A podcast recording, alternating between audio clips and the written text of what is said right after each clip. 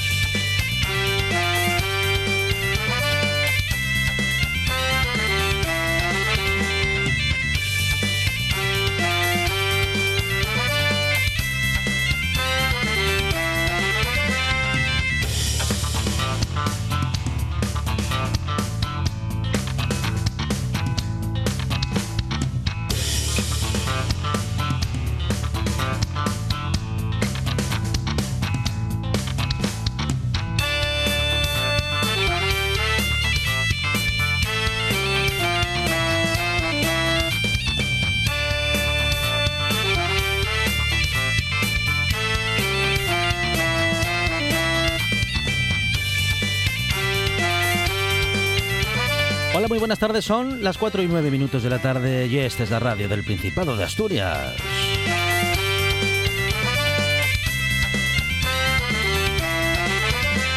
Conversaciones interesantes y sobre todo desde el minuto uno del programa, porque hoy hablaremos con la doctora en neurofísica, la doctora Sara Teyer. Con, esa, con ella hablaremos de su última publicación, Neurocuídate, conoce los secretos de tu cerebro para mejorar tu vida. Será interesante la conversación y seguro que descubriremos muchas cosas interesantes para nuestro día a día.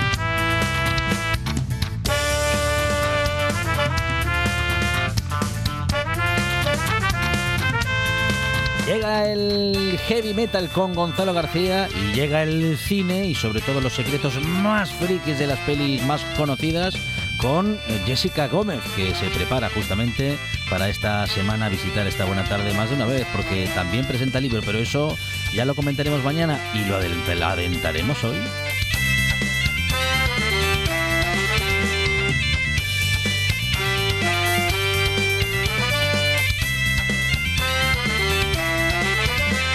Adelantamos a las llamadas comerciales que siguen a pesar de que muchas personas ya han pues eh, tramitado el deseo de que no les llamen para ninguna venta comercial. Bueno, vamos a hablar con Ana Belén Álvarez de esta cuestión y lo haremos como siempre con la Unión de Consumidores de Asturias. Con Borja Álvarez hablaremos de las sentencias más llamativas y que más nos han llamado la atención esta semana, que se han publicado en medios de comunicación. Y tendremos también la historia del automóvil con Rafa Martínez y las curiosas curiosidades con Gonzalo Camblor y las redes sociales al estilo de la buena tarde. Todo ello gracias a que tenemos en la producción a Sandra González.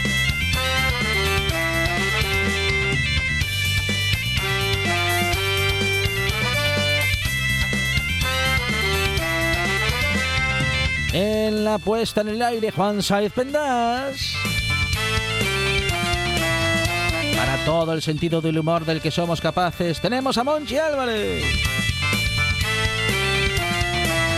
Y en la presentación o conducción, como usted quiera, servidor Alejandro Fonseca, que estará contigo hasta las 6 en esto que se llama La Buena Tarde. Me gusta la buena tarde.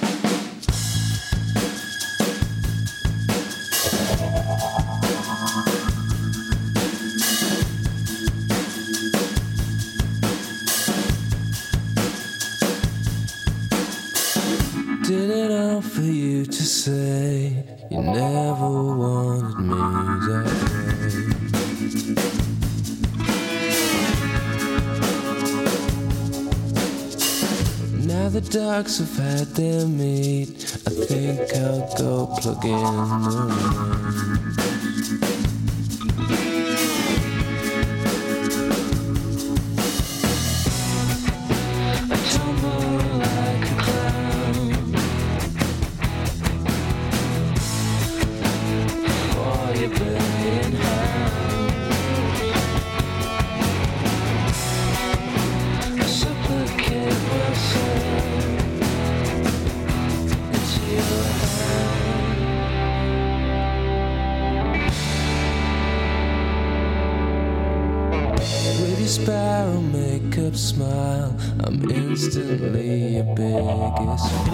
Minutos de una buena tarde que ya comienza Monchi Álvarez. Buenas tardes. Aquí estoy en carne mortal. ¿Qué música nos pone Juan Saiz Pendas hoy? Impresionante, sí. De baño y masaje. Sí, señor. Para que te arreglen los pies, te quiten los callos, te relajes e inicies la tarde del jueves.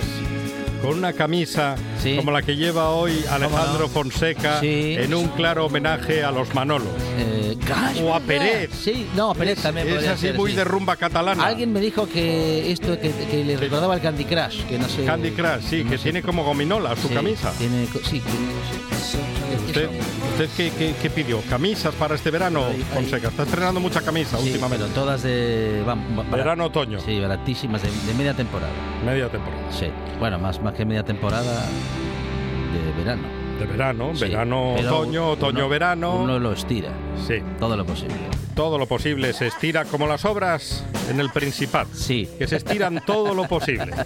Porque el tercer carril Sí. de la Y ¿Lleva? ¿Cuánto que está en la fase final, o eso nos dicen Sí. desde el lunes, yo creo que llevan con ese tercer carril Ey. mm, todo el verano. Me recuerda aquella película. recuerda a Amanda. Aquella película. Me recuerda, me recuerda aquella película de Tom Hanks, la de la casa. Esta casa es una ruina. Es una ruina. Pero todas siem- las. Pero siempre, cual- faltaban, siempre faltaban 15 días pero, para terminar. pero eso pasa en Asturias. Sí.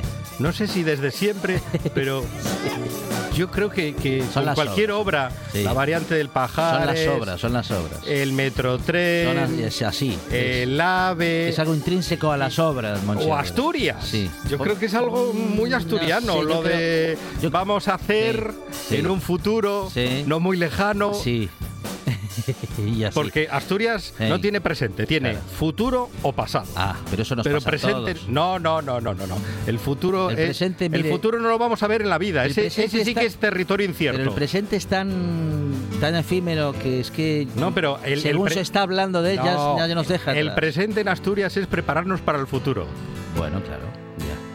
Sí, sí. pero constantemente. Ya. Y si no, mire las noticias. Sí. Va a haber, vamos a inaugurar un hotel de cinco estrellas. Sí, no, pero fíjate. Va a llegar el AVE.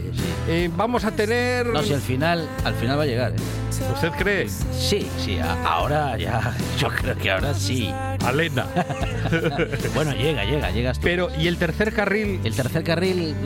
¿Qué pasa con el tercer carril? Cualquier momento. Cualquier momento. Cualquier momento. Porque- esperemos sea pronto. Porque ya, porque eso es un lío tremendo. ya parecemos madrileños, hay retenciones en la Y. retenciones todas partes, a to- casi a, que a todas horas. Bueno, tenga usted cuidado, eh, intente, eh, bueno, pues... eh, Más presente, circular. y, más presente y menos futuro, y por favor. circule por vías alternativas a la Y, que en estos días, bueno, pues efectivamente con esto de las obras está, bueno, está patas arriba, ¿eh? imposible. Está imposible. Y aquí estamos, ¿eh? En, eh, En otro este ca- en presente, otro carril. En, en este carril de la radio que nos lleva hacia el futuro. Futuras conversaciones que serán presente enseguida y que cuando las recuerdes... ¿De qué asturiano es usted Y que también? cuando las recuerdes, hablando del pasado, dirás, qué bonitas Oh. entrevistas que hemos escuchado en la buena tarde, qué interesante todo. La nostalgia ya no es lo que era. Monchi Álvarez, gracias. De nada.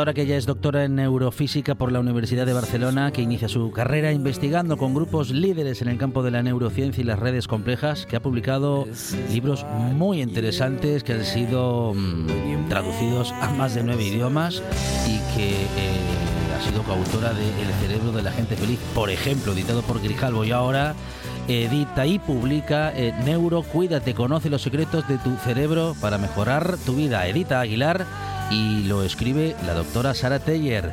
Eh, doctora, ¿qué tal? Buenas tardes. Hola, buenas tardes. Bienvenida a esta buena tarde. Nos gustaría saber mucho más sobre nuestro cerebro. Claro que la ciencia sabe muchas cosas, aunque eh, teniendo en cuenta todo lo que podríamos saber, pues todavía estamos con mucho desconocimiento. Es más los, lo que desconocemos que lo que sabemos de nuestro cerebro. ¿Esto es así? Yo creo que sí, que realmente sabemos muy poco acerca de nuestro cerebro, ¿no? Se, sabemos mucho acerca de nuestro cuerpo, de nuestra salud física y muy poco acerca de esos misterios de este gran órgano que al final hace que seamos como somos, ¿no? Que, que, realmente también nos ayuda a tener mejor salud mental y emocional.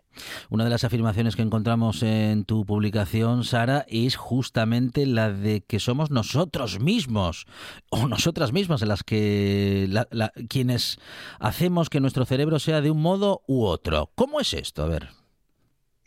Sí, es que realmente mm, a veces no somos conscientes de que todo lo que hacemos en nuestro día a día, ¿no? Según los hábitos que llevamos, nuestra forma incluso, ¿no? De pensar, de relacionarnos con los demás, con quién nos juntamos, todo esto afecta de una manera u otra a nuestro cerebro, libera una neuroquímica u otra, activa un circuito neuronal u otro. Entonces, claro, todas estas vivencias y experiencias van configurando pues un cerebro que será el tuyo y será único. De modo que sin entrar en el pensamiento mágico y quedándonos siempre con la ciencia, algo de cierto hay, pero desde el punto de vista científico, doctora, de que mm, en virtud de cómo proyectemos nuestro día, eh, nos pasarán unas u otras cosas. Bueno, en parte sí que es cierto que nuestro sistema nervioso, no el cuerpo, realmente no, bueno, nuestro cerebro y el cuerpo, eh, digamos que de alguna manera no reconoce lo que es real de lo que es imaginario. Entonces yo si proyecto, si yo imagino cosas, si tengo según qué tipo de pensamientos, estos pues van a reaccionar a nivel emocional y físico de una manera u otra. Entonces sí que también es importante observar y ver hacia dónde proyectamos, qué pensamos. Porque va a tener un impacto. Bueno, tendrá un impacto en nuestro funcionamiento, en el funcionamiento de nuestro cuerpo, en nuestras emociones, en cómo nos vamos a sentir también anímicamente. Luego, si, si, fuésemos más conscientes de cómo funciona nuestro cerebro, eh, posiblemente seríamos, bueno, más eficientes con nosotros mismos y haríamos lo, bueno, en fin, lo apropiado para sentirnos mejor. Sí, claro, ahora justamente, ¿no? Decías esto de, de las proyecciones, el visualizarte, ¿no? Que, mm. por ejemplo, pasa mucho que ahora se sufre mucho de ansiedad y de estrés y justamente también es por aquello que, que pensamos, cómo estamos interpretando las cosas que nos pasan, ¿no? Al final ya se ha visto que no es realmente lo que te pasa, sin, la importancia no es lo de lo que te pasa, sino de cómo tú piensas, cómo interpretas aquello que te está pasando, ¿no? Entonces, fíjate tú, realmente eh, lo importante que es saber pues eso, ¿no? Que, que un simple pensamiento quizás más enfocado al miedo, esto puede hacer activar partes de tu cerebro que se activan bajo un miedo real. Entonces estás como sumándole leña al fuego. Si ya de por sí, pues a lo mejor eh, sientes ya miedo, tienes ansiedad, pues hay que observar e-, ese tipo de pensamientos, esas cosas que están sucediendo en tu cerebro, porque eso también va a tener una afectación, igual que lo contrario, ¿no? O sea, si pienso en positivo, pues voy a desencadenar una neuroquímica y un, y un estar y una emoción que me va a hacer sentir en, mayor bienestar. en ocasiones entendemos nuestro cuerpo y nuestra mente, eh, los entendemos o los eh, pretendemos, digamos que separar o interpretar como, bueno, pues como vamos a decir que como dos entes que funcionan de manera independiente pero esto no es así de ninguna manera, están absolutamente conectados y lo que hagamos con nuestro cuerpo tendrá mucho que ver respecto de lo que suceda con nuestro cerebro y viceversa. Es decir, eh, lo que comemos no solamente afecta a nuestro cuerpo, eh, la actividad física que realizamos o no también afecta no solamente a nuestro cuerpo, sino que también a nuestro cerebro. En fin, todo está conectado, doctora, y todo tiene que ver con todo. Exacto. Esto es algo relativamente nuevo porque yo creo que siempre se le ha dado con mucho peso, ¿no? Al cerebro, solo el cerebro. Y realmente se ha visto que no, que como bien dices, eh, claro, el cerebro está conectado con el resto del cuerpo y bueno, el cuerpo le va enviando mensajes al cerebro, ¿no? Y, gracias a esto pues se crea una unión cerebro-cuerpo impresionante.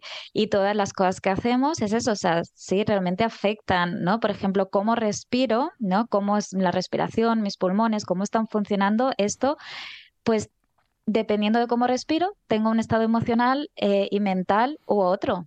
Dependiendo de cómo como, como bien decías, ¿no? Ya se ha visto la microbiota, por ejemplo, ¿no? O sea, que realmente conecta con el cerebro y entonces te hace sentir de una manera u otra.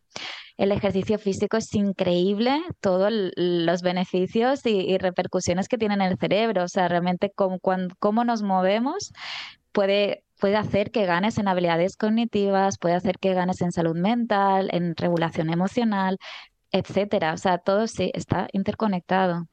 Es la doctora Sara Teller que ha publicado con Aguilar Neurocuídate, conoce los secretos de tu cerebro para mejorar tu vida. Eh, doctora, empiezas fuerte porque en el índice nos encontramos como primera entrada el amor, el sexo y otras drogas. Eh, doctora, ¿el amor es un viaje de ida? Realmente, o sea, sí, empiezo fuerte ahí. Em, hablo mucho sobre las diferencias, ¿no? De, entre el enamoramiento y el amor. el, enamoramiento es limitado, tiene, ¿no? Según la doctora Helen Fisher, mm. dura de año, año y medio. Mientras que el amor, digamos, a la, pues de manera más estable, ¿no? A largo plazo, pues este pues podría ser para toda la vida, claro. Claro que ese otro amor, el que no tiene que ver con el enamoramiento y que a partir de ese año, año y medio, vamos a decir que desaparece el enamoramiento y surge de verdad, o pues podemos empezar a construir el amor, ¿no? Y, y, si hablamos de amor, ¿de, ¿de, qué hablamos exactamente? Ah, si hablamos de cerebro y hablamos de amor, doctora. Pues realmente hablamos sobre todo de lo que es eh, una hormona que se llama la oxitocina. Yo creo que ya es una hormona que nos suena a muchos, ¿no? Que es la hormona justamente que se le dice del amor o del contacto, del abrazo, porque realmente es la hormona clave que te hace pues estar, que, que sientas, ¿no? Que, que estás enamorado, bueno, que amas y estás en confianza y en bienestar con la persona con la que estás, ¿no? Y, claro, cuando estamos muy en contacto con alguien, incluso esto se libera mucho entre madre e hijo, pues eso liberas mucho esta neuroquímica que te hace sentir, pues eso, en confianza y bienestar. por tanto, un entorno estable puede ser em, beneficioso para nuestro cerebro, eh, bueno, y uno que no lo es, desde luego, será perjudicial. Luego, el entorno define muchísimo, ¿no? Lo que suceda con nuestro cerebro y con nuestras emociones. Sí, totalmente, ¿no? De hecho, ahora que hablas del entorno, ha salido hace poco, ¿no? Un, libro titulado La Buena Vida, de un estudio hecho en Harvard durante 80 años, que miraban un poco, pues, todas las personas, pues, qué factores em, les influenciaba para ser felices, ¿no? Cuál querían observar cuál era el factor número uno que te, te da más bienestar y felicidad en tu día a día y se vio que fueron las relaciones sociales, las buenas relaciones sociales, ¿no? Porque podemos tener mucha gente en nuestro entorno, pero no relacionarnos a mejor adecuadamente, ¿no? Pero estas buenas relaciones sociales se veía que las personas, eso que, que tenían estas relaciones, aparte de que eran más felices, vivían más años, también ganaban en longevidad. Se imaginan, ¿no? Lo, también lo importante que es estar bien rodeado, tener un buen entorno. Sara también hace hincapié y sobre todo, y además en el índice, eh, respecto del ejercicio físico y eh, especificas ejercicio físico y yoga. ¿Específicamente yoga? Sí, el yoga para mí es una parte, ¿no? También de ese movimiento que necesitamos o que es muy recomendable hacer, justamente porque es un movimiento más lento y más consciente. Entonces, te da otros beneficios que el ejercicio físico, al ser más dinámico, quizás más rápido, a mejor no aportan en este, en este sentido, ¿no? Por ejemplo, el yoga, al ser algo más lento, en el que te da tiempo de prestar atención a tu cuerpo, cómo está colocado en el espacio, que te da tiempo a respirar de manera larga y profunda, todo esto hace que se te relaje mucho más el sistema nervioso, que ganes, por ejemplo, en lo que se llama interocepción, que es la conciencia que tenemos de, de, cómo están nuestros órganos, de cómo sentimos, ¿no? Nuestro cuerpo por dentro o la propiocepción, cómo está nuestro, nuestro cuerpo físico situado en el espacio, que todo esto también nos ayudará a saber pues, cómo colocarnos bien, también a descubrir, por ejemplo, pues si yo tengo una especie de pues nervios, taquicardia, lo que sea, lo escucharé antes. Entonces, escuchar el cuerpo antes siempre puedes hacer, te puede ayudar a prevenir según qué cosas, ¿no? Te puede ayudar a gestionarte mejor. Así que el yoga tiene ese plus, ¿no? De más que, quizás otros ejercicios más rápidos pues no lo tienen. Aconsejas también eh, dormir para estar despiertos, nutrir bien nuestro cerebro. Eh, claro, están los autónomos y las autónomas escuchando y diciendo, claro, yo si pudiese lo haría. se puede, se puede incluso cuando el entorno es eh, tan hostil como para que nos bueno nos resulte muy difícil hacer algunas de las cosas que bueno parecen básicas pero que a veces en el día a día se tornan muy complejas. Sí, totalmente, ¿eh? yo lo entiendo perfectamente. Aparte, eh, ya vamos sumados con muchas cargas, como encima, ¿no? Más presión y deberes a veces de cómo tenemos que cuidarnos, ¿no? Cuando muchas veces ya sabemos que hay que comer bien, que hay que hacer ejercicio físico, etcétera, ¿no? Pero bueno, la cuestión es hacer, aunque sea poquito, también puedes dejar de hacer, ¿no? Que esta es otra. A veces pensamos en todas las cosas que tenemos que hacer de más y nos olvidamos de aquellas cosas que a lo mejor también podemos eliminar un poquito de, nuestro horario. Por ejemplo, me viene a la cabeza ahora el uso del móvil, ¿no? Que a veces, pues eso, ¿no? Tenemos un rato libre y lo primero que hacemos es coger el móvil y a ver, ¿no? ¿Qué, qué, qué hay de nuevo? Claro, si utilizáramos este tiempo, por ejemplo, para dejar nuestra mente tranquila, relajada, divagando, esto, por ejemplo, ayuda mucho al sueño después. Claro, hay personas que luego si tienes todo el día súper activo, con la agenda súper apretada, pretenden luego tener un buen sueño. Si durante el día no no le has dado descanso y relajación a tu cerebro, posiblemente no vas a tener ese, ese gran sueño, ¿no? Entonces, fíjate que, o por ejemplo, la nutrición, hay, hay veces que son cosas que hay que dejar de comer, ¿no? Como el azúcar o productos ultraprocesados, que ni siquiera hay que mm, ir a por e incluir cosas nuevas, sino a mejor dentro de tu día a día, pues hacer pequeños cambios en cada faceta, en cada ámbito, quizás muy pequeños, que sean asequibles para ti y que te pueden hacer eso, cambiar la vida a largo plazo. Bueno, y la conciencia y el sentido del yo, ¿esto mm, necesita de análisis o sencillamente de prestarnos más atención? bueno, el tema de la conciencia es un tema mm, que todavía está muy por explorar en el mundo de la neurociencia, ¿no? en el estudio del cerebro. Todavía no se sabe 100% y es un tema que igualmente a mí me apetecía mucho hablar de él porque considero que es un tema muy misterioso y muy, muy interesante, ¿no? Y la conciencia del yo es también un tema muy curioso, ¿no? Porque realmente el cerebro utiliza diferentes partes para realizar, englobar tu yo, ¿no? Está mejor el yo físico, el yo psicológico, el yo más autobiográfico, en el que se crea, ¿no? La historia de vida que has tenido. Entonces me parece muy interesante también saber cómo se está construyendo tu identidad en tu cerebro. Mm. Bueno, pues eh, podemos descubrir, podemos descubrir algunos de esos caminos con Neurocuídate, doctora. Exacto, sí, sí. Bueno, justamente de eso se trata y se trata de que con un libro como este podamos ayudarnos a conocernos mejor y sobre todo a conocer nuestro cerebro, su funcionamiento, de una manera sencilla, de una manera en la que, bueno, pues la ciencia está detrás de todo este conocimiento, pero en, la, en el desarrollo nos encontraremos justamente con la cercanía del lenguaje de la doctora Sara Teller que ha editado con Aguilar Neurocuídate, conoce los secretos de tu cerebro para mejorar tu vida, doctora. Muchísimas gracias y enhorabuena. Gracias, muchas gracias. Todos los fines de semana tienes una cita con la gastronomía asturiana. Les Fartures, con David Castañón. Sábados y domingos al mediodía en RPA. 78 consejos. Dos horas de radio. Noticias. Historias. Cada tarde, de 6 a 8, directo Asturias, en RPA. Noche de Lobos. Tu lugar de encuentro con el rock and roll y el heavy metal en RPA. Todas las noticias, festivales, conciertos y mucho más os esperan en la manada. Noche de Lobos, la madrugada del domingo al lunes, de 12 a 2 de la mañana, en RPA.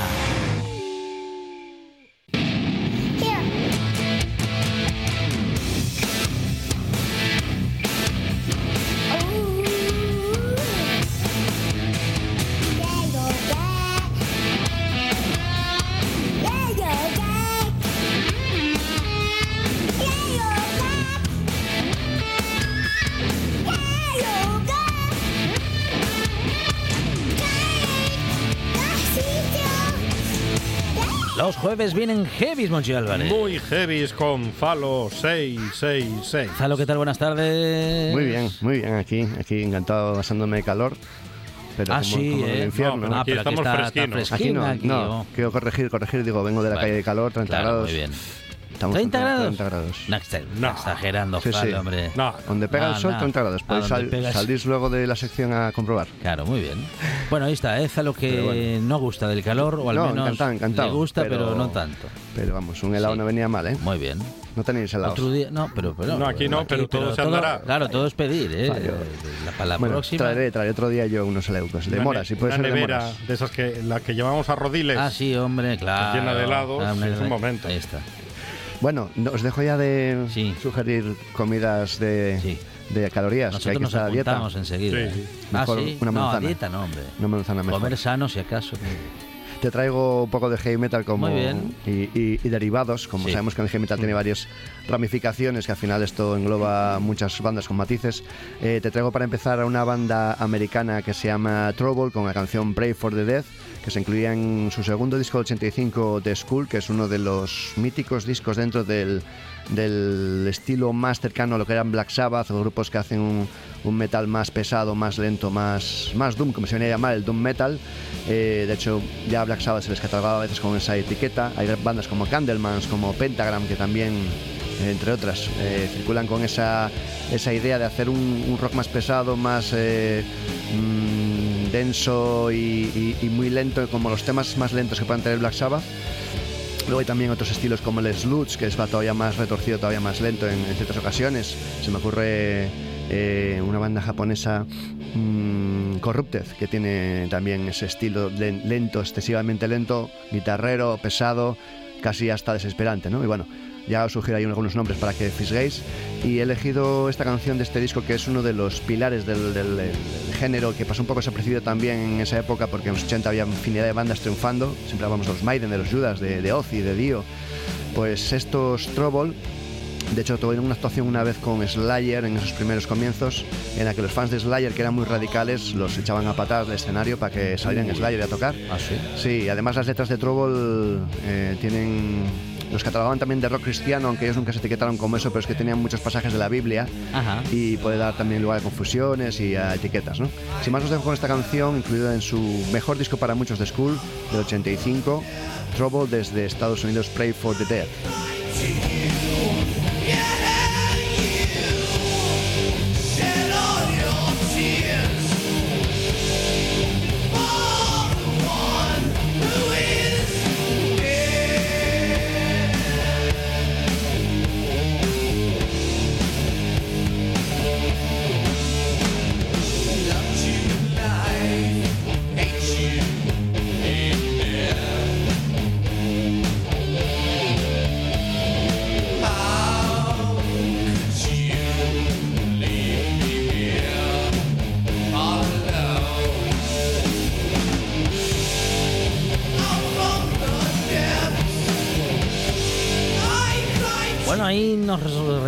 El estilo de Robert Plant también, ¿eh? En el tratamiento de la sí, voz. Hablaba de Black Sabbath, pero al Sí. final esos grupos de los 70 de, de rock pesado, de heavy Sí, metal, de, sí, de blues sí. rock, como se quiera llamar, que había muchas etiquetas entonces, mezclan muchos componentes que eso, tienen unos guiños a Black Sabbath, a Led Zeppelin, a, a infinidad de bandas que circulaban por esa época y, y comentar también que el proyecto de Dave Roll, que fue la batería de Nirvana, un proyecto que tuvo metalero que se llamaba Probot, incluía al cantante ya fallecido de esta banda de Trouble, a Eric Wagner, en, en la canción My Tortured Soul, Mi alma torturada. Y bueno, pues eh, es un poco rescatar a esta banda que sigue en activo desde el 79 que empezaron, eh, pero siempre en un segundo plano, eh, un poco para gente que le gusta hurgar en, en bandas más de culto, ¿no? Porque siempre están en la palestra, en las revistas, en las radios, grupos clásicos, ¿no? Como se han ganado con, con grandes canciones, ¿no? Como Iron Maiden, como Black Sabbath, como Led Zeppelin, como Kiss, Van Halen, etcétera, pero luego estas bandas que siempre estaban ahí peleando y que no los, los oyentes no daban abasto a comprar todo, pues a veces quedaban con menos ventas, con mala suerte en el camino a veces también. Así que me apetecía rescatarlos y, y es esta, esta versión más pesada y más doom metal de, de, de esta banda Trouble para dar otra, otra vertiente. ¿no? Tenemos el power metal más alegre, vamos a ir ahora con ellos. Y bueno, espero que os haya gustado y vamos a pasar a la siguiente, si quieres, con el viaje de Estados Unidos eh, hasta Asturias, hasta, hasta nuestra tierra, para escuchar a un grupo que se llama Reveal, que va a sacar nuevo disco en noviembre de este mismo año, que se va a llamar Still Alive, todavía, todavía con vida. Eh, he elegido el, el actual single de otro guiño de adelanto, el Not Look Back. Es una banda que está liderada por Tino Evia, que fue el líder, bueno, líder hablamos de que a veces siempre hay uno en las bandas Sí, que sí. tira más por el grupo, compone más, eh, eh, mueve más el grupo y bueno, pues siempre ha sido el que más ha estado siempre en las formaciones y, y diríamos el líder, aunque al final pues suena un poco mal, ¿no? Pues eh, Tino Evia que estuvo en Northwing, en Darksan, pues tiene este proyecto que lleva un tiempo ya eh, dándole forma, rodeado de, de gente muy, muy seria de aquí en nuestro programa asturiano. Eh, y vamos a, a escuchar este adelanto del nuevo trabajo que se llama Still Alive, que les devuelve un poco a la, a la actualidad después de un tiempo parados. Eh, iba a decirte el nombre del, del cantante que tiene fichado un sueco, Lundgren, ahora no me acuerdo de su nombre, sé que se apellida Lundgren, a ver si te lo, si te lo encuentro, que se me pasó la, la información. Bueno, lo seguimos buscando Vamos a mientras lo escuchamos digo ahora, las, sí, eh, vamos, los primeros acordes, vaya. Exacto.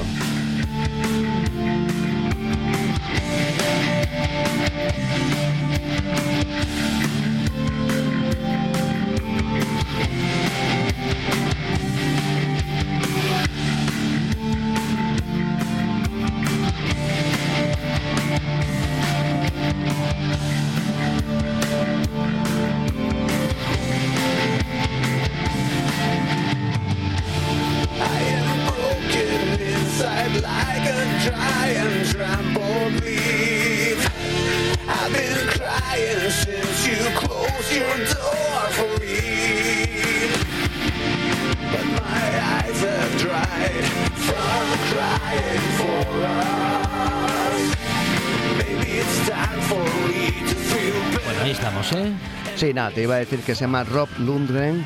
Eh, también ha estado invitado en este trabajo Ripper Owens, que estuvo cantando con Judas Priest cuando se marchó Rob Halford. Y, mm, y bueno, pues eh, este cantante Rob Lundgren que tiene un poco unas, unos registros vocales que navegan un poco entre Bruce Dickinson, eh, eh, Rob Halford, esos cantantes un tanto operísticos para los, los que sean no controladores de heavy metal, pues bueno, después son así una voz más operística, ¿no? Y como digo, va a estar invitado Ripper Owens, que es una. En estos casos hay gente que invita a músicos habitualmente para atraer un poco la atención, y en este caso el, invita- el invitar a Ripper Owens pues es algo importante porque es un tipo que ha estado, aparte con Judas Priest, con Ice Earth, con Ewan Mastin, tenía un bagaje importante y le va a dar, por supuesto, una atención a, a este nuevo trabajo que sale en noviembre. Eh, el 3 de noviembre está fechado para que salga este Still Alive. Eh, de, el nuevo trabajo de, de, de Reveal, que va a hacer ese power metal más europeo. Escuchamos algo más Doom, más Black Sabbath, más, más heavy pesado, y esto es más power metal, más alegre en ciertos momentos. Y como veis, pues tenemos un poco esa paleta de colores dentro de, de la música metal, ¿no? Escuchamos un poco más si quieres. Claro.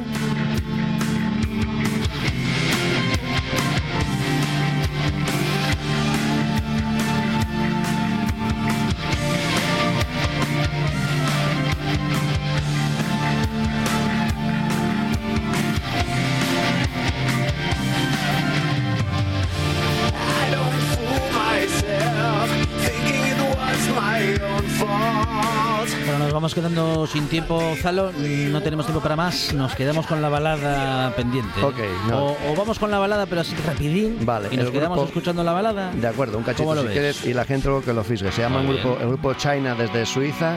Es un disco que salió a finales de los 80. Estamos hablando de esa época de hard rock que todavía triunfaba. La canción se llama Sign in the Sky, que te da título al disco. Y tiene, para hacer una información así un poco breve, un estilo a esas bandas como Steelhead, como eh, Europe incluso. Y con su toque personal, por supuesto, desde Suiza a China.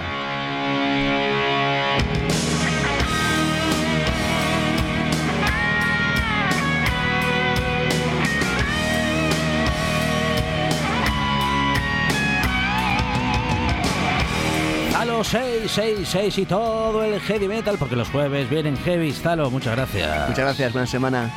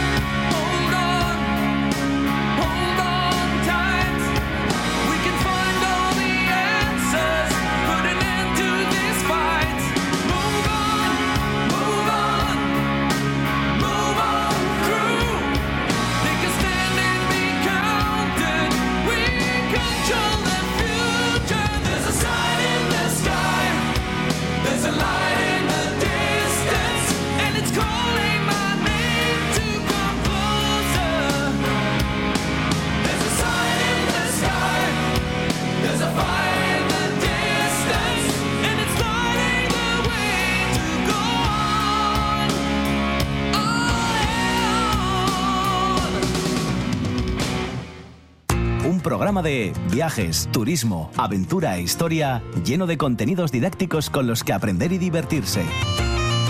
Un escaparate turístico donde se incluyen información sobre casas rurales, hoteles, gastronomía, turismo de aventura, senderismo, festivales. Voy a volver a salir y quiero que me aplaudáis como si fuera yo que sé. Un buen día para viajar.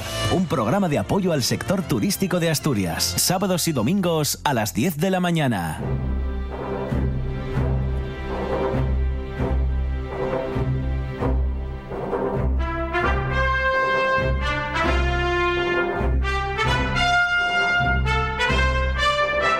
Buena tarde.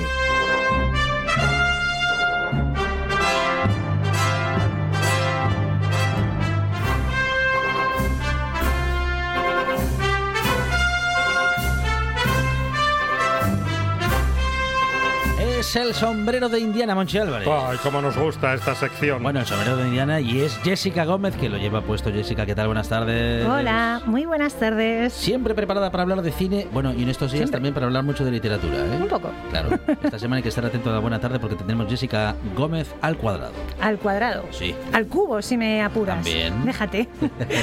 bueno, pero hoy no hablamos de literatura aquí. No. Hoy vamos a hablar de cine. Bueno. ¿Os parece? Claro. Hablamos de cine. Sí. Sabéis que estamos hablando de finales alternativos, ¿verdad? Sí. Llevamos ya unas, Sí, sí. unas semanitas y hoy mm, tenemos que hablar de uno que es que me tiene fascinada. Hoy vamos a hablar, os voy a dar una pista, ver, ¿vale? Hoy sí. vamos a hablar de Brad Pitt. Muy. ¿Vale? Uy, pero es una pista. Vamos a hablar. Sí, es una buena pista. Bueno, Es muy buena- complicadilla porque es que No. ¿cuántas películas hizo este muchacho? El Ro- Muchas. es que Brad Pitt es el Robert Redford del siglo XXI. Totalmente, absolutamente de acuerdo. No puedo estar más de acuerdo con esa afirmación, Alejandro. Mm, Totalmente Y de tiene un acuerdo. pacto con el diablo. También. Tam- bueno, el otro día vi un, un vídeo de un si está, humorista. más, si está más guapo ahora que antes. ¿Verdad? Sí, a mí también me lo parece, pero es que el otro día vi un vídeo muy bueno de un humorista que no me acuerdo ahora cómo se llama, caray, que decía, no es justo, es de la misma edad que Brad Pitt, y decía, no es justo compararme a mí con Brad Pitt, porque este era Brad Pitt con 25 años y este era yo con 25 años, entonces claro, dice, Claro, no, claro. no Dice, partimos "Hemos- del mismo punto de- Claro, dice, hemos evolucionado exactamente igual, solo que cada uno en su línea. A mí no me comparáis con Brad Pitt ahora y sus 60 años. Bueno, pero hoy vamos a hablar de Brad Eduardo Inda, creo que es de la misma quinta que Brad Pitt. Pitt. ¿En serio? Es la primera vez. Es de la misma quinta, pero no tiene la misma pinta. Es la primera vez en la historia de la radio española que se compara a Eduardo Inda No. con Brad Pitt. No es la primera Ah, vez. ¿no? No, no, no. No me digas. Ya se hizo más veces. Pero qué cosas se Sí. escucha, no lo habíamos escuchado aquí, así que para nosotros es una primera vez y ya está. Madre mía de mi vida. Sí, no, sí. Menuda va, a ser, comparación. va a ser difícil salir de Y en la de- tele de también lo comentaron. Todo el mundo sale mal parado si se le compara con Brad Pitt, las cosas Sí. como son. Ya- No, no. Yo también Eduardo- salgo mal Y con parado. Eduardo, y con Eduardo Inda. Eduardo Inda sale mal parado de cualquier ¿Con quién manera. compares? Sí. No. Una, bueno, una, no, iba a decir No, un abrazo para. Eduardo Inda, no. Qué abrazo, ni Bueno, pues vamos a hablar hoy de, de Brad Pitt. Hmm. Y vamos a, a hablar ahora de una película que es que, a ver, eh, para mí es uno de los mejores finales del cine, ya no solo de los 90 o del cine reciente, sino de la historia del cine. Y, y- y dejaré de hablar con cualquiera que no esté de acuerdo Claro. conmigo en esto, os lo digo así. Es un final... eh, que es que además, claro, hay que verlo en su contexto, en Sí. el momento en el que eh, se le dio al público. Me tiro a la piscina, me tiro a la piscina. Sí, Eh, hágalo, hágalo. ¿Te tiras ya o esperas a escuchar el diálogo fantástico? Eh, pero es que O si, es- si escucho Venga, el diálogo ya lo voy a saber. Dilo, dilo. Tírate. Pecados capitales. Seven. sí, señor. Claro. Claro, Seven. A ver, ¿escuchamos? Pecados capitales. Sí. Esta mañana he hecho una visita a tu casa. Después de que te fueras. Quería hacer el papel de marido y degustar la vida de un hombre sencillo. ¡Tírala! No lo he conseguido. Así que me he llevado un recuerdo. Su hermosa cabeza. ¡Bill! ¿De qué coño está hablando? Dame la pistola. ¿Qué pasa aquí? Vamos. Tira la pistola. ¿Pero qué ocurre? ¿Qué han traído? Lo he hecho porque envidio tu vida. Tira la pistola, David. Parece que mi pecado es la envidia. ¡Dime qué han Vamos, traído! Mills, dámela. ¡Maldita sea, dímelo! Dame el arma. Te lo acabo de decir. ¡Mientes! ¡Eres un mentiroso de mierda! ¡Cállate! Eso es lo que quiere. Quiere que le pegues un tiro. ¡No! ¡No! Dime, Dime que no es cierto, no lo es, ¿verdad? La venganza es necesaria. Ella está bien, seguro. Estalle. Un minuto y medio que duele toda la vida, ¿eh? Que estalle la ira, terminaba diciendo el asesino. Además, es- caja. He seleccionado cuidadosamente este minuto y medio porque en, en esto se condensa el final entero, yo creo. Oímos a Somerset por ahí gritando, tira la pistola, el otro que está pasando aquí que hay en la caja y el, y el asesino ahí arrodillado en mitad de aquel escampado. ¿Nos acordamos de este final? Estremecedor. Es- o sea, absolutamente genial. Y además, como os decía, es que yo creo que este final... eh, Sí, sí impactó tantísimo fue porque se hizo en un momento en el que este final no lo hacía nadie, no lo había hecho nadie y nadie se lo esperaba. Este final lo pones ahora, sigue siendo un buen final, pero no es tan sorprendente como lo pudo ser en 1996, que se estrenó ya esta película en 1996. No sé si os lo podéis creer, yo no me lo creo. En el 96 teníamos a Brad Pitt eh, como el detective David Mills, a Morgan Freeman como el detective Somerset y el asesino, John Doe, era un por entonces todavía muy desconocido Kevin Spacey. Que, que- que hay gente todavía a día de hoy que, ah, era Kevin Spacey el malo, es verdad. O sea, Bueno, pero es que ves ahora la película y te cuesta reconocerlo incluso, ¿eh? Eh, era Kevin Spacey. Y eh, teníamos también a Gwyneth Paltrow eh, haciendo de Tracy Mills, que era la mujer del personaje de, de Brad Pitt. Pues Seven, en realidad, tuvo preparados varios finales eh, alternativos. Tuvo muchos finales sobre la mesa. Eh, algunos se quedaron en, bueno, en ideas típicas del brainstorming, ¿no? Eh, otros llegaron a estar guionizados y hubo algunos incluso que tuvieron storyboards, es decir, este guion gráfico con las viñetas, donde ya planificas las escenas, los planos y todo esto, pues eso es el, el storyboard, pues hubo algún final que incluso llegó a, a esa fase de- de- de avanzado. Pero el que al final vimos era el final original. Era la idea primigenia, eh, pero es que estuvimos a puntito de no verla. Precisamente ¿por qué? Porque era un final que no se esperaba nadie, que nadie hacía, y New Line, que era la productora, lo veía tremendamente fuerte. Entonces intentó desecharlo. Ah, vaya. Ah, mira. de, ese- de hecho, Ah. eh, vamos, yo creo que el hecho de que fuera tan buen final y tan impactante y que todavía lo recordemos casi 30 años después como uno de los mejores finales del cine es precisamente porque era muy fuerte y nadie se esperaba que se hiciera algo tan, tan bestia. Porque recordemos, eh, bueno, vamos a hacer un, un poquitín de repaso. A ver, en la película teníamos a Mills y a Somerset que se conocían porque Somerset se iba a jubilar y entraba a sustituirlo en la comisaría Mills, que por cierto, eh, todo sucedía en una ciudad ficticia. Está rodado casi íntegramente en Los Ángeles, pero yo creía que sucedía en Los Ángeles la historia, pero no. No, no se dice en qué ciudad es, es una ciudad imaginaria. Pero bueno, eh, Mills va a sustituir a Somerset en su puesto de detective, ¿no? En la comisaría, pero se encuentran compartiendo ese último caso de Somerset, en el que resulta que encuentran un primer cuerpo que era el que correspondía al pecado capital de la gula. Recordemos que el asesino en serie iba matando siguiendo la lista de los pecados capitales. El primero era el de la gula y, un dato tangencial, el cadáver del, del- del señor del pecado de la gula es Andrew Kevin Walker, que era el guionista de, de la película. Sí, sí, sí. fue también guionista de Sleepy Hollow, de Asesinato en 8 milímetros, ha hecho algún episodio de Love, Death and Robots, que es una serie muy guay que está ahora en Netflix. Y Bueno, tiene sentido del humor. y ya voy, te- a, voy a matar al guionista. Sí, y de la indecencia también tiene. Pues eh, luego, bueno, seguían, ¿no? Pues la soberbia, la avaricia, la lujuria, y ya en este último acto que veíamos al final, el asesino reunía la envidia, porque él envidiaba la vida de Mills, con la ira. Y en la culminación a su obra era que el detective, llevado por su ira, lo matara a él por su envidia. Era como... Entonces, claro, en este final eh, llega ese descampado el repartidor con una caja. Dentro de la caja está la cabeza de Gwyneth Paltrow, que era la mujer de, de Mills. Y al final todo sucede como el asesino quería y, Mills acaba matando a John Doe, que se llamaba el, era el nombre que le habían puesto al, al asesino. Eh, el asesino ahí aprovechaba ¿no? esta cosa de que Mills durante toda la película se le veía que era un tío como eh, con muy mal pronto, con muy mal genio, que era así co- como violento. Bueno, era, era más, claro, iba a decir, era más violento que, que Morgan Freeman, pero en realidad te quiero decir, más violento que Morgan Freeman. Poco yo es más violento que Morgan Freeman, pero bueno, se le veía así como, como arrancadete al hombre. Me gusta el ejemplo. En verdad. Oye, que. Bueno. Es la primera vez que se compara a poco yo con Morgan Freeman. ¿Podemos, por favor, eh, comparar a poco yo con Eduardo Inda en algún momento? También está mejor conservado, poco yo. Bueno, pues si vimos este final fue única y exclusivamente porque David Fincher, que era el director, y Brad Pitt insistieron tanto en que no se lo tocaran que lo quisieron poner incluso por escrito en el contrato. Brad Pitt puso textualmente, la, o sea, dijo, pon en el contrato que la cabeza de Tracy se queda en la caja y Mills dispara al asesino, porque y aún así la productora New Line intentó tirarlo para abajo una y otra vez porque no lo veían el final y quisieron cambiarlo. Entonces, como digo, hubo un montón de finales alternativos encima de la mesa, algunos muy avanzados. ¿Qué finales alternativos se manejaron para esta película? Bueno, pues había uno había uno que era tan absolutamente estándar que, o sea, mm, raya el insulto este final. Era uno en el que Doe secuestraba a Tracy, ¿no? A la mujer de Mills, y entonces Somerset y Mills tenían que entrar en una carrera contrarreloj para salvarla. Obviamente la salvaban y según eh, la idea, ¿no? Se barajaba pues que Doe al final lo detenían, le disparaban igualmente o que se suicidaba.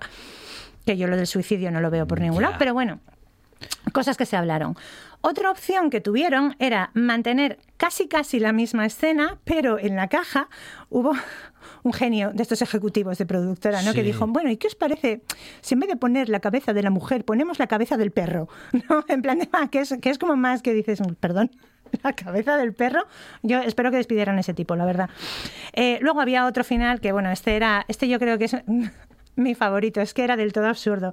Eh, había un duelo final Sí. que transcurría, atención, en una iglesia en llamas, ¿vale? Ahí Doe capturaba a Mills, es decir, Kevin Spacey capturaba a Brad Pitt, eh, le rajaba una cruz en el pecho, lo colgaba encima del altar y lo mataba a tiros. Esto, Doe esto a seguro Mills. que gusta mucho en Estados Unidos. Este final en Yanquilandia, Eh, éxito asegurado. Probablemente, porque es que además luego Mills eh, moría en los brazos de Somerset, ¿no? De Morgan Freeman, que mm, llevado por la pena y por la ira, que dices, este hombre ha estado como una balsa de aceite toda la película y de repente le lleva la ira, esto no tiene sentido. Pero llevado por la ira del momento, disparaba a Doe y dejaba el cadáver del asesino consumiéndose entre las llamas al lado, atención, de un cuadro de los siete pecados capitales. Que dices, esto es una mezcla entre, no sé, entre, entre Constantine y... mm, Y todo muy, No y lo todo, sé. y todo muy literal, todo, todo- muy literal. Sí, o sea, Claro. no... En fin, no sé.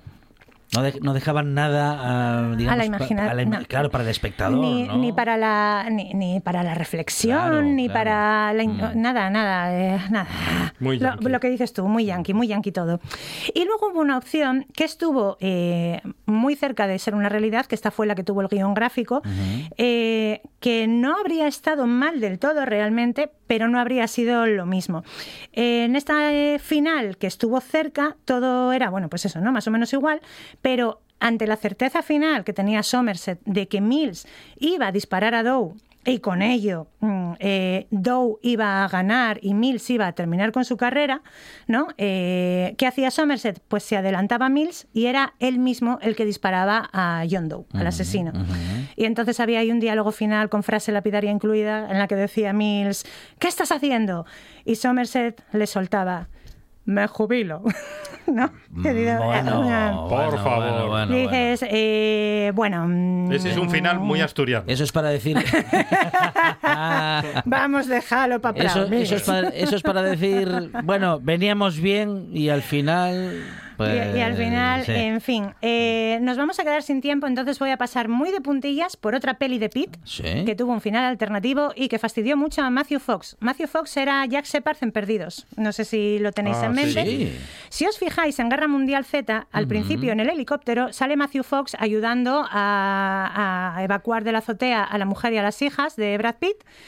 Y no sale más en toda la película. Mm. ¿Por qué? Porque originalmente tanto la historia como el final eran distintos. Recordemos que metían a la mujer y a las hijas de Brad Pitt en un buque del ejército para mantenerlas a salvo a cambio de que Brad Pitt encontrara pues una solución al problema de la pandemia zombie, ¿no? En la versión original, Brad Pitt al final se perdía, ¿no? Mucho, era capturado en Rusia, no sé qué, perdía el contacto y Matthew Fox se pasaba toda la película acosando a la mujer de Pitt. Cuando Brad Pitt se perdía, eh, a ellas las iban a echar y a cambio de que les dejaran una plaza en el campamento de refugiados, la mujer accedía a estar con Matthew Fox y era todo muy turbio porque se vendía literalmente para salvar la vida. Y por eso lo quitaron, porque eso ya no era para todos los públicos, amigos. Así que se Hombre, cambió al final de la turbio, novela. Pero es que era una pandemia zombie. Ya. Bueno, claro, tendríamos que ver cómo estamos los demás en pandemia zombies. Por bueno, eso le digo. decir que ahí al final Brad Pitt llegaría con su pala hacha llamada Lobo, atravesando, andando desde Rusia hasta el campamento de refugiados y mataría a Matthew Fox. Mucho más elegante el final que vimos en Guerra Mundial Z. ¿Dónde, ¿dónde va a parar? Brad Pitt hoy, uno de los protagonistas con Jessica Gómez. Jessica, muchísimas gracias. A vosotros. Noticias de las 5 de la tarde, tras lo cual, esta buena tarde sigue.